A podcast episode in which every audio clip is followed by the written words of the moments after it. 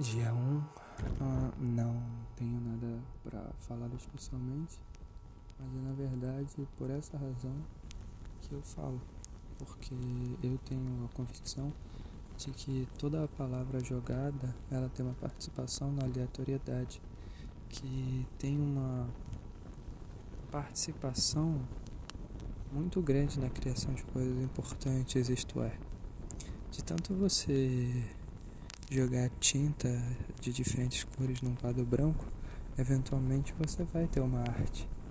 Claro, com um peso muito maior se você já for um artista, mas num sentido muito mais pessoal, ela por si só ela já é uma boa criação e ela já é importante.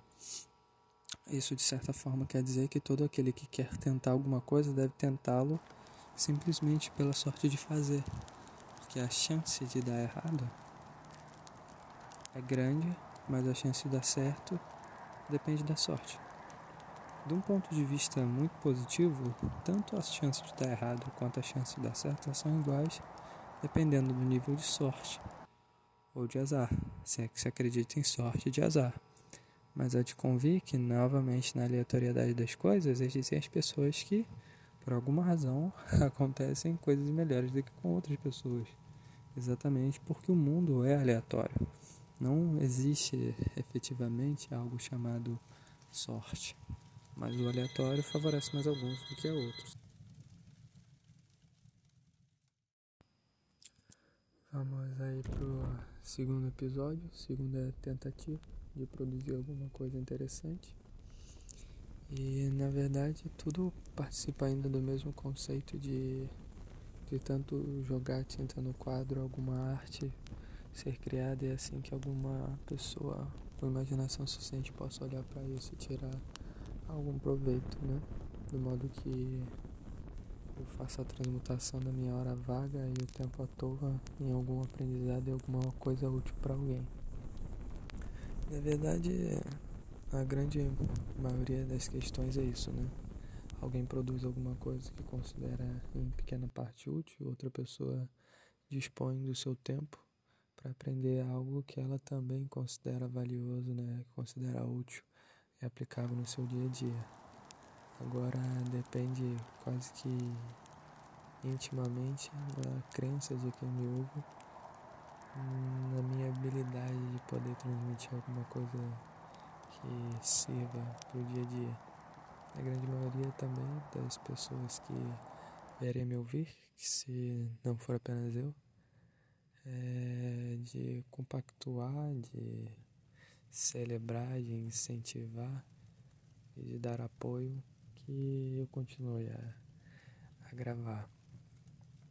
Um, por que né? conversar? Ao mesmo tempo que não se conversa com nada, tem-se a certeza de que se está conversando com alguém. Isto é a consciência do eu, né? Falar sozinho é uma coisa muito negativa mas falar para algo, ainda que dentro da concepção, em algum momento no futuro, sem a menor noção do quando, alguém irá ouvir, já se há certeza de que não se fala sozinho e a inibição do falar ao léu praticamente não existe. Mas, como que falar a um estranho, eu agora falo você, que não sei quem é, ou talvez saiba, me sinto ainda um pouco sem jeito de expressar toda a minha ideia, todo o meu plano.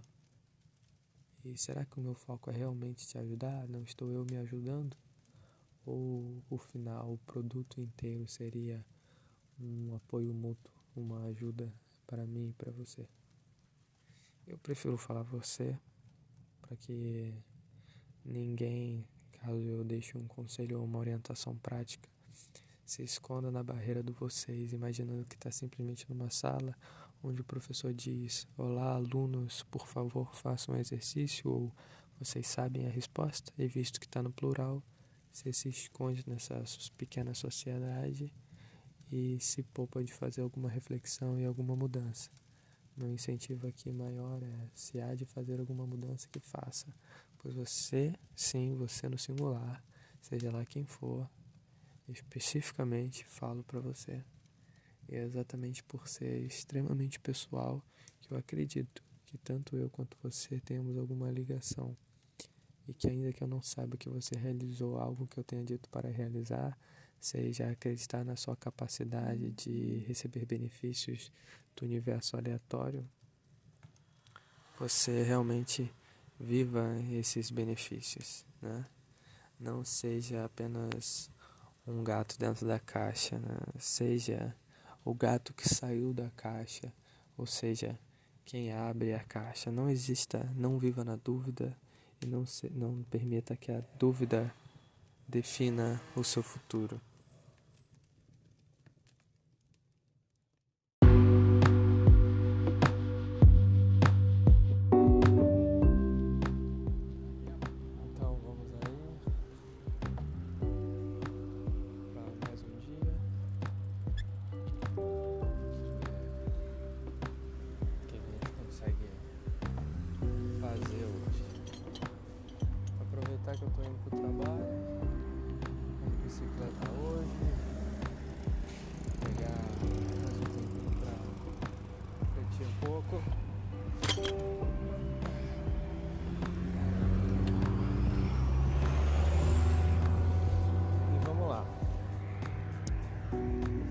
Acho que é importante às vezes você se dar esse, esse tempo, fazer um pouco de, esforço e garantir que você sinta um pouco mais no ar. Eu acho que também é importante que você se poupe de alguns esforços, porque o descanso ele ajuda a vida a parecer mais fluida. Mas assim como a cama ela é importante, levantar da cama é mais importante ainda. Então, se você só descansa, acho que todo o resto perde valor, né? Bom, eu acredito que a gente descansa e isso quer dizer que nós estamos cansados. O melhor possível a se fazer é que se descanse para aproveitar, se cansar com algo que se queira. E se você se cansa com aquilo que você não quer, quando enfim chega o que você quer, você está cansado. Então não é bom, você não aproveita as coisas. Então, como tudo na vida, existe um conceito de equilíbrio, né? E você precisa estar tá muito alinhado. Seus, as suas vontades, seus desejos, precisam estar tá bem encaixadas, né? Porque você não pode só ir fazendo as coisas. Na verdade você pode, né? Mas o objetivo é esse. Será que no fim das contas é isso que você quer? Né? A filosofia de vida ela é construída no dia a dia. Penso, acredito, não adianta você escolher uma filosofia de uma outra pessoa e querer vivê-la. Porque até mesmo nesse momento você não vive a de outra pessoa, mas você acaba por criar uma adaptação à sua própria vida. O cotidiano ele ensina que o conhecimento ele é mutável, né? ele é transmutativo. O contínuo, né? ele não é cheio de subidas e descidas, né? Muita ladeira. Então, a gente tem que ter certeza de que todo e qualquer conhecimento que temos ele é útil. E como assim útil? Quando o conhecimento se torna útil? O conhecimento se torna útil quando você sabe que tem ele. Não adianta você ter 20 reais numa carteira, entrar no supermercado sem saber que você tem 20 reais na carteira. Explicação melhor seria 20 reais no bolso, a carteira você provavelmente vai olhar. Mas você esqueceu que você tem 20 reais no bolso chega no mercado, quer algo, mas você não lembra que você tem 20 reais no bolso. Então você não tem como comprar, porque na sua cabeça, no seu pseudo universo, você não tem dinheiro para comprar nada. Nesse caso, o dinheiro seria o conhecimento. Se você não sabe que você tem conhecimento, você simplesmente não utiliza. E é importante utilizá-lo. Né? Se você quiser agir com sabedoria se você quiser desenvolver uma filosofia importante. É necessário então você estudar outras filosofias? Não. Eu acredito que o mundo ele te ensina muito singelamente, muito verdadeiramente. Você precisa observar muito bem todas as coisas com o intuito de aprender amando a possibilidade do conhecimento. Amando que em todo lugar, em cada momento você tem a oportunidade de aprender alguma coisa. Se mar de gente muito mais numeroso do que qualquer outra coisa, todas essas pessoas, de regra, também têm as suas filosofias, sejam elas desenvolvidas por amor ao conhecimento, ódio ao sofrimento, amor à vida ou necessidade. Um ferro afia o outro. Nas dificuldades você aprende muito também. Agora, se você não souber observar e aprender do calado, aprender do quieto, vai dificultando. No fim, para você aprender mais, para você melhorar, você precisa observar mais. Gente tem aí, por exemplo, Salomão. Ele observou, ele saiu, ele tinha tanto conhecimento que ele saiu para observar o mundo, para olhar as pessoas, ver as coisas de debaixo do sol, né? todo o trabalho que era feito, porque ele sabia, é ali que você aprende é olhando, é observando. Você pode ir lá ler um livro. Vamos aí, você vai ler Pai Rico, Pai Pobre. Mas Pai Rico, Pai Pobre não vai te transformar num empresário de sucesso, investidor de sucesso, um homem bem sucedido financeiramente, a menos que você vá lá e comece a construir, você comece a fazer as suas próprias coisas. O ponto é na mesma questão sobre desenvolver arte jogando tinta no quadro branco. Você, tudo na vida, exige movimento. O movimento melhora a saúde, o movimento melhora os músculos, o movimento não atrofia o cérebro e o movimento ele desenvolve a arte. Então, enquanto existe o movimento, você se propõe a aprender. E a verdade é que se queres aprender parado, não podes ficar.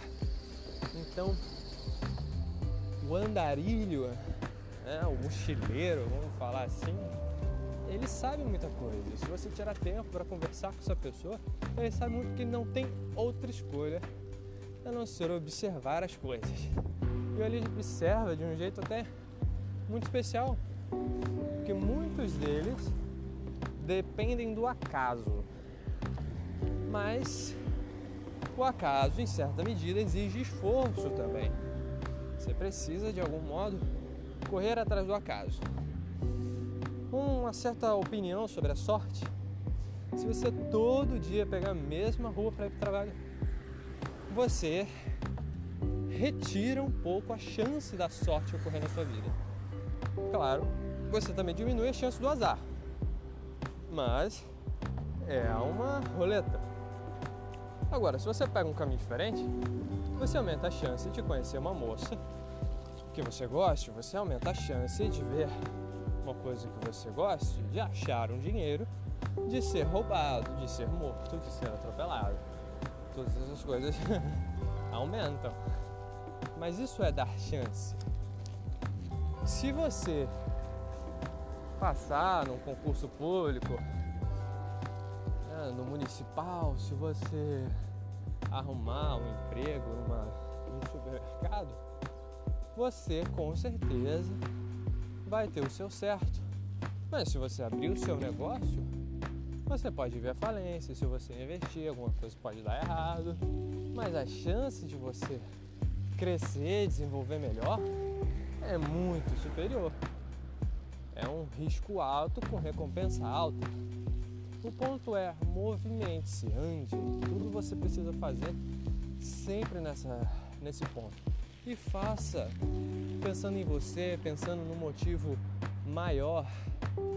Tudo aquilo que você trabalhar, trabalhe como se fosse para Deus. Deus é o maior nível de qualidade que existe. Se você trabalha para agradar a Deus, você vai fazer um bom trabalho. E embora em sua gigantesca maioria as pessoas elas não curtam muito valorizar o esforço alheio, em algum momento, definitivamente, o seu esforço será observado por um ou por outro. Isso pode te angariar no aumento, no aumento de salário, no aumento de cargo, né? ou numa boa apreciação dos seus colegas e companheiros, reconhecimento, alguma coisa você tira de valor disso, ou até mesmo valor próprio. O ponto sempre vai ser sobre você. Você quer melhorar, você precisa melhorar. A gente não pode parar no tempo. O nosso corpo reconhece isso e não parou de crescer. O nosso corpo reconheceu isso, continuou criando neurônio até que o ponto parou. Agora estou pronto, agora eu preciso pôr o neurônio para trabalhar. Você está no ponto de pôr o neurônio para trabalhar? Não perca tempo. Movimente-se. Isso é o mais importante que você pode fazer para si mesmo e para outras pessoas.